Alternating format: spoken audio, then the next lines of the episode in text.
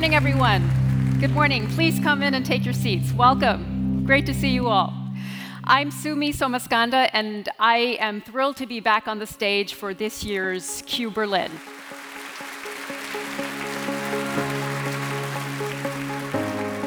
Hello, and a warm welcome to a very special episode of Berlin Unboxed, the podcast of Visit Berlin we would like to take you to this year's Q Berlin, a conference that focuses on our current moment of Zeitenwende, profound shifts in global dynamics, an ongoing war in Europe, a pandemic spanning more than two years, a looming energy and economic crisis, all contribute to the state of crisis that defines the world we live in now. This podcast episode covers topics of the conference, the fabulous speakers and organizers of the Q, as well as the reactions and thoughts of the guests and participants we reached out to. Uh, when I read the list of people that were going to speak today, I was super excited to come here because there are many different topics that are being addressed uh, from very various points of view. I think, and it's lovely to hear just people connecting about certain things. And I really enjoyed listening to the um, mostly female speakers. Actually, I was super surprised to see so many women here, which is kind of sad, but also happy. I think it's really inspiring to listen to those big personalities. We have people who won a Nobel Prize and scientists and psychologists and all of those groups of people. And I feel so honored to just be this little student and listen to those big personalities and getting inspired by their words. So it's really a pleasure to be here. Q Berlin was initiated by Visit Berlin and took place this September in the ICC Berlin with participation from the governing mayor of Berlin, Franziska Giffey, who hosted the event. So we will have a full program of um, really great speakers today. We have different perspectives of politics, of media, of research, of civil society engagement. I will hope you get inspired by all the speakers, you get inspired by all the things which are written down. Let's work together, let's fight together, and let's be zuversichtlich. Do you know what it is? So feel confident Jammern hilft nicht. We have to be optimistic. So, all the best. Almost everyone feels that we are at a historical turning point. But the deeper we dig into the current problems, the more we see the complex relations and how challenging the search for solutions is. But even if we don't have all the answers yet, it is the goal of this conference to motivate people to keep looking and trying to find them. Uh, well, I think the same as most people here is uncertainty. Is what will happen tomorrow, what will happen next month, and what will happen this winter. And what do you think? How can we deal with this? Uh, working together is the only possibility. This is what makes this conference a space for each and everyone, as Burkhard Kieker, Visit Berlin CEO and Director of Q Berlin confirms. Wir wenden uns einfach an Menschen, die sagen, ich möchte meinen Horizont erweitern, ich möchte wissen, was liegt eigentlich an in der Welt und vielleicht auch ein bisschen, was kann ich tun. Genau das This conference is for everyone that wants to broaden his or her mind. Crisis is a motor for change, but the question is also how do we keep this world together, especially in times of fake news and propaganda? Das bewegendste war das Thema Fake News und Propaganda. Wie geschickt wird versucht, uns zu manipulieren. Welcome to Berlin. Welcome to Berlin Unboxed, the Visit Berlin podcast, with new perspectives on the city. The need to find answers to our most urgent questions was the beginning of the Q five years ago. Conference organizers provide insights into the motivation and development of the conference from its earliest beginnings. Burkhard Kieker, Visit Berlin CEO and Director of Q Berlin, and Lutz Henke, who is responsible for the cultural department of Visit Berlin and co director of Q Berlin, being responsible for the cultural department. Ja, der, der Impuls zur Q oder was soll die Q eigentlich sein? Die mhm. Q soll eine Orientierungskonferenz sein. Wir alle kennen das, was This conference aims to guide us through a crazy world. The goal is to highlight themes that are right now and in this current moment highly topical. The conference avoids endless discussions by showcasing groundbreaking experts and heroes in their fields that have something to say. Not just another future conference, but a where are we and what to do next. Eine Geschichtskonferenz, warum war was wie, sondern wo stehen wir heute und was sollten wir machen. Und das war jetzt für uns auch, glaube ich, dieses Jahr und letztes Jahr ganz überraschend. Wir haben gesagt, wir machen eine Gegenwartskonferenz. As a conference focusing on the present day, it's possible and a unique quality to deal with the current events. Five years ago, there was no pandemic, no war in the heart of Europe, and the climate crisis had a different priority. That's what makes the fifth edition very different from previous ones. Im letzten Jahr während der Pandemie auch nochmal ganz anders als die erste, zweite oder dritte Ausgabe. Wir, wir haben von uns selber ausgehend vor, vor sechs Jahren, so lange ist ja die Planung schon her, ein Bedürfnis vermutet, was wir selber hatten. Und ich finde, was wirklich glücklich macht, ist, dass wir nicht die Einzigen sind. Also, dass dieses It's a conference for people that take on responsibility for themselves and others. There was the desire to create a conference that reflects the culture and atmosphere of Berlin. Berlin has some great conferences already, such as the Falling Walls Conference or the Health Summit. Someday, the Q will be such an institution, a must attend event for Berlin. Also, dass es für eine bestimmte Gruppe von Menschen eigentlich zur Pflicht wird, dahin zu gehen. Oder nochmal anders, was verbirgt sich hinter diesem Begriff Konferenz? Man denkt jetzt, das ist ein Tag, vielleicht The mal term zwei. conference is somewhat misleading. It's not a conference that occurs over a few days and then is forgotten. The connections made and exchanges had among attendees live on. The Q stands for questions, and sometimes the first thing is to ask the right questions before we can find answers. It's an enduring and evolving process similar to the building of the ICC, where the conference took place this year. Auf einmal wieder ganz präsent, auch mit dem Gebäude äh, und dem Veranstaltungsort ICC dann verbunden. Und so ähnlich, glaube ich, soll die Konferenz auch im Idealfall funktionieren, dass das natürlich ein Prozess ist, der weiterläuft.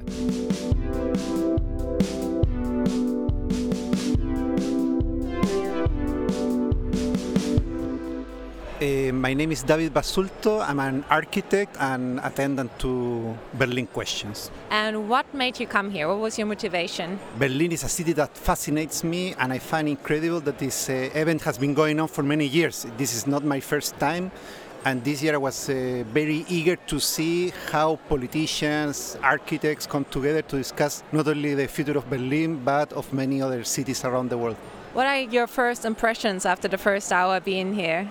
During the first sessions, what caught my attention is the importance of democracy. So cities are not just the, the buildings, the infrastructure, but it's super important how we as citizens can express. And I thought I never uh, gave an importance to that in the past, and today I saw that it's something super, super important and also fragile. All right, thank you very much. Of course, thank you.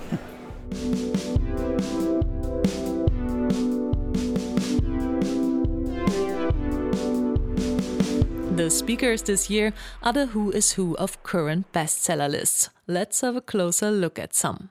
We have really incredible speakers lined up for you, including uh, Francesca Bria, Svetlana Tikhanovskaya, uh, Düzen Tekkal will be speaking as well, and Peter Pomerantsev, and, and many, many more. So make sure that you stay with us for the entirety of the two days. Also was unsere Speaker angeht, fange ich einfach mal an mit denen, die mich persönlich am meisten beeindruckt haben. Sehr gern. Ähm, und das war mit Sicherheit Frau Tichanowskaja, die eigentliche rechtmäßige Präsidentin. One of the most impressive speakers was Svetlana Tikhanovskaya, the elected president of Belarus if Lukashenko hadn't stolen this election. A woman living under the great danger of being murdered. Gefährdet, nach äh, der Einschätzung von Fachleuten, also gefährdet, äh, ermordet zu werden, schlichtweg. Uh, dear ladies and gentlemen, the city of Berlin became a safe haven for dozens of Belarusian activists, artists, by primarily media journalists and bloggers who fled repressions and continued their work from here.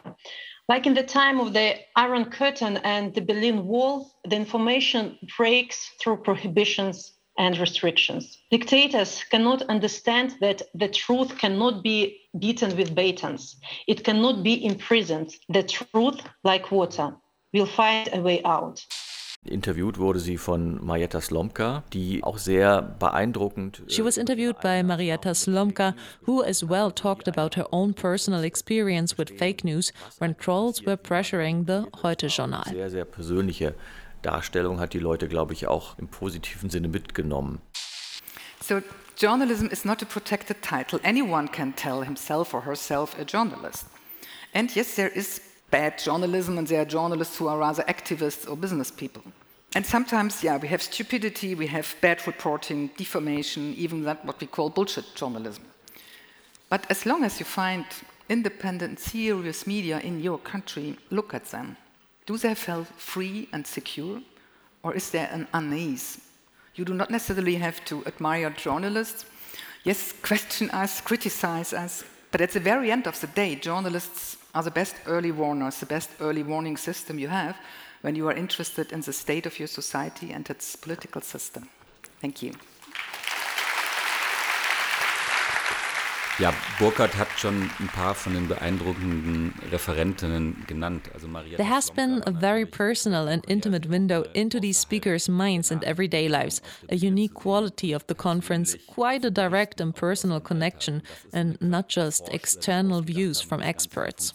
Sondern dass es diesen direkten Bezug zur Realität gab.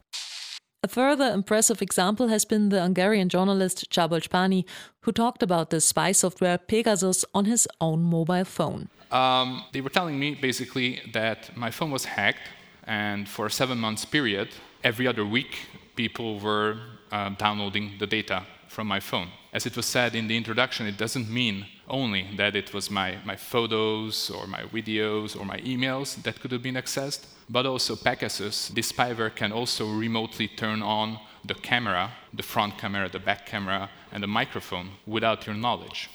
Und die zweite Sache, die bei den, glaube ich, Speakerinnen und Speakern gut funktioniert hat, ist die Kombination und die Dynamik in der Abfolge. A big contribution to the success of the queue has been the dynamic mix and order of the speakers. Short 15 minute talks, as in, for example, the governing mayor of Berlin, the mayor of Paris, and Catherine Kluwer Ashbrook, expert of geopolitics, who talked about the power of the metropolis. And that's what the conference is about. Macht der Städte gesprochen hat. Es geht uns ja um die Metropolen.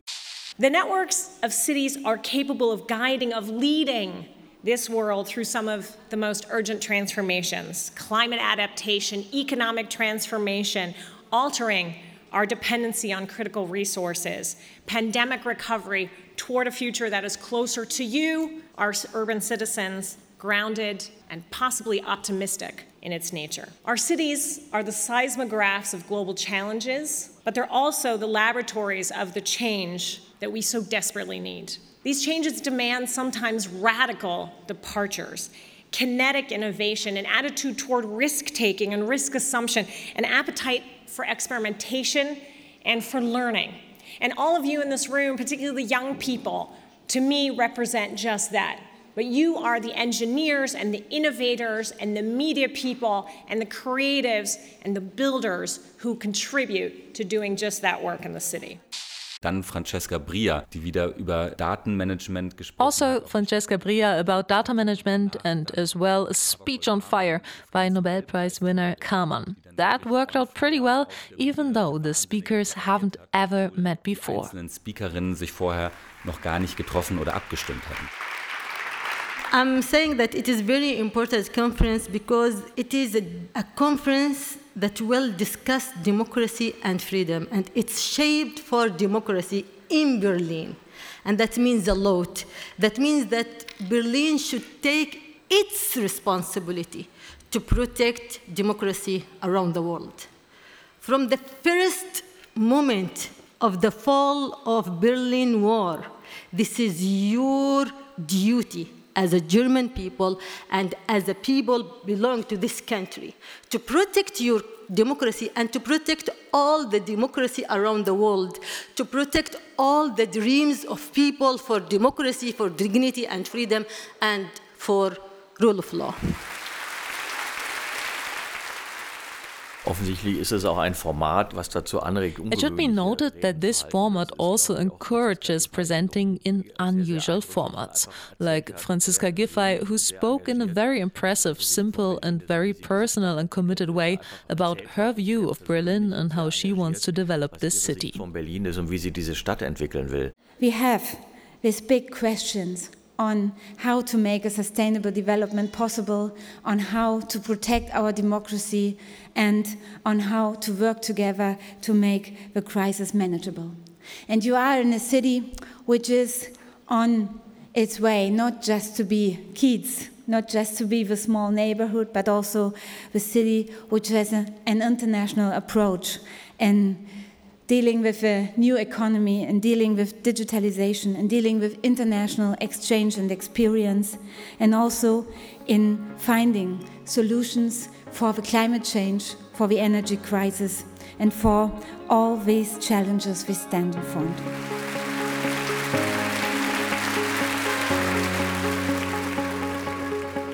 So, hello everyone. Please be so kind and introduce yourself. Um, I'm Athena. Um, I'm 21 and I'm studying history right now. Hi, my name's Emily. I'm 22 and I'm going to be a student in October. Hi, my name's Ronja and uh, I study life science in Potsdam and I work for the National History Museum.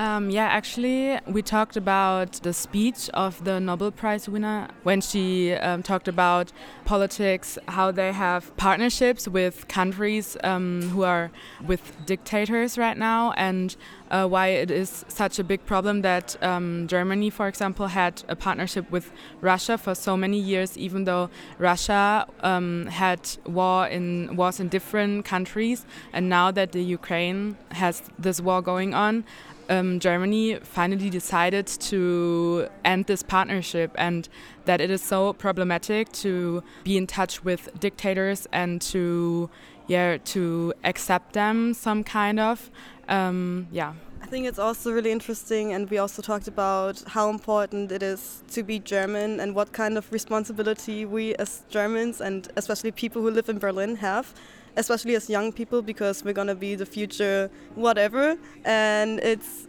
really interesting to see what other countries or people from other countries think what kind of responsibility we have and to think about what we have to do with those responsibilities. And especially how I think we're also going to see that in the next few sessions how the media and the media consumption is going to influence our thinking and how we have to choose wisely what kind of media we listen to and how important it is to talk about what kind of things we consume and what we think about it, especially with friends, but also with people who maybe don't share your point of view. So you can maybe like spread the message instead of just like staying in your bubble and just stay in the place you are and try to get other people to move forward with you. I think that's really important and it was really great to hear that from the speakers as well. So we've been talking a lot about change here in this conference. Can you already like also see in your daily life, in your lives, like that things are changing? Yes. So uh, especially since I moved to Berlin uh, one year ago, uh, I've been confronted and I've been getting to know very like or for me, very influential people because um, I work in, in science and uh, the people I work with are very well educated. And I've had the opportunity to listen into some uh, political debates actually, uh, specifically on agriculture. And I think there's a lot of change that needs to be done. That's also something we've discussed earlier. It's pretty amazing to me actually to see that so many educated people are working on these problems and that they have a very diverse view. Like they there are many viewpoints that they take into consideration and it's had a really great impact for me because I've always been somewhat pessimistic about the future maybe because you know many bad news. But uh, I think since I've gotten to know so many people that have great visions for the future I've also started to implement talking about these things more in my personal life yeah, as like the final question, um, all these topics that we're discussing here are for you as young people especially important because we're actually talking about your future here. So, how does that feel to hear about those topics?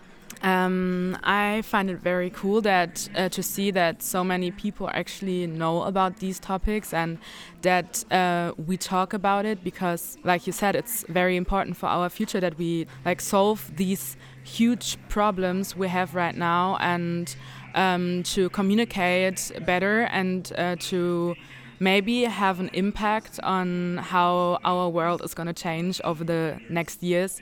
And also that yeah to see all these different people from all around the world that uh, it's not a topic that's only big in Germany or Europe but also like everywhere, and that yeah, people are kind of optimistic that we can still change something and that they also actually want to change something. Yeah, that's cool.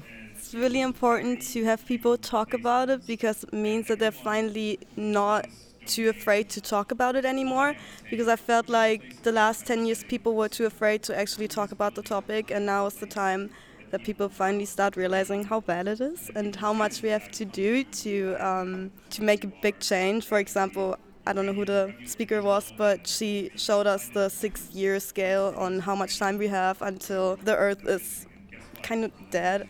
I don't know how to say it, but I think it's really important to see that people are standing up against it and are not driven by fear anymore, but rather by motivation to make a change. I mean, for me, it's like two sides of a coin because at one time I'm very bouncy. I get really excited when I hear these people speak because I agree with them so much, and I'm like, oh wow, people are talking about it. But at the same time, as the mayor of Paris, I think was, said, these facts are known and have been known for a while, and the solutions are also known. Like we know what to do. We know how we can achieve it. We have the solutions, we have the way, but it's not happening. So I, I, get really excited hearing these people talk, but at the same time, I get really frustrated because we know what has to be done and it's just not happening. So it's like two sides of a coin. I'm, I'm happy, but also devastated.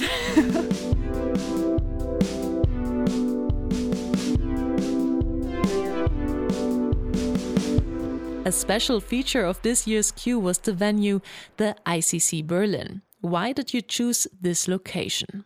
Der Veranstaltungsort ICC hat, glaube ich, einen großen Anteil an der ganzen Konferenz gehabt. Und The venue ICC played a big part in the whole conference, as it is the case every year. We wanted to go places that represent Berlin, that are special, that are an experience where both Berliners and guests from abroad can say they really experienced something impressive. And the ICC is such a place. It has enormous potential for the city. Usually it's closed to the public, and the fact that we've managed to open it up now could have an influence on how it will develop in the future. It's been clear that this building would attract a certain audience. The ICC is relevant to the city and has been around for 40 years since it opened in 1979. It's a almost dialogue machine, a spaceship, and people are coming together from all over the place. There was such an incredible solidarity and also a bit of nostalgia between everyone who worked on it. Solidarität und auch ein bisschen Nostalgie zwischen allen, die daran mitgearbeitet haben. Und auch das war wirklich schön.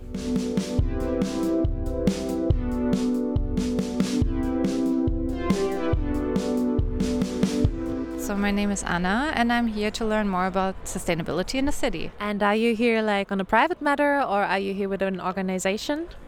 I'm here actually as a private person. Um, I saw in the CC newsletter that they were giving away tickets, and I thought it was interesting. What did you gather so far from this conference? Are there like any nuggets that you're bringing home?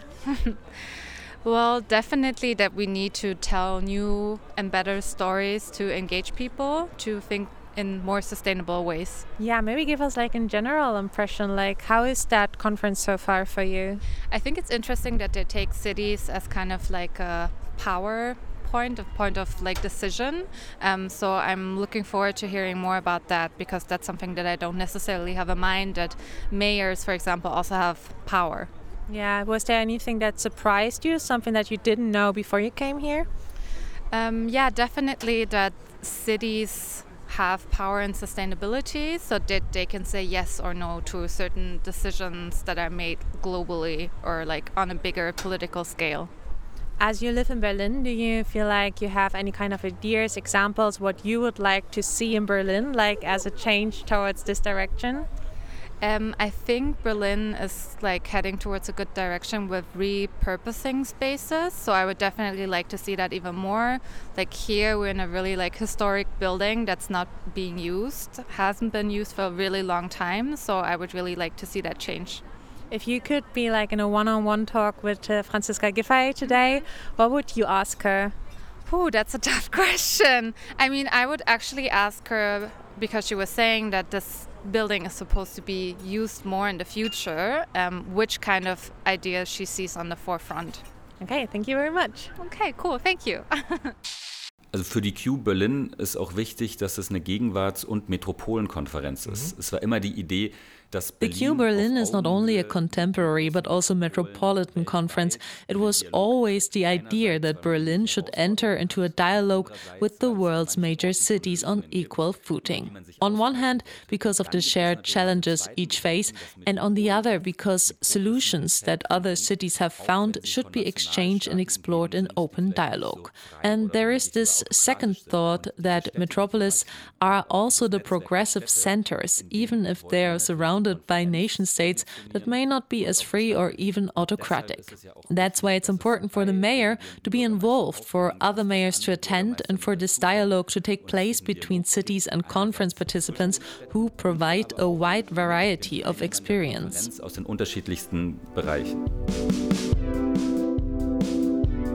Thank you, Burkhard Kieker and Lutz Henke, for this interview, but also many thanks to all organizers and participants of Q Berlin 2022. Ja, gerne, gerne.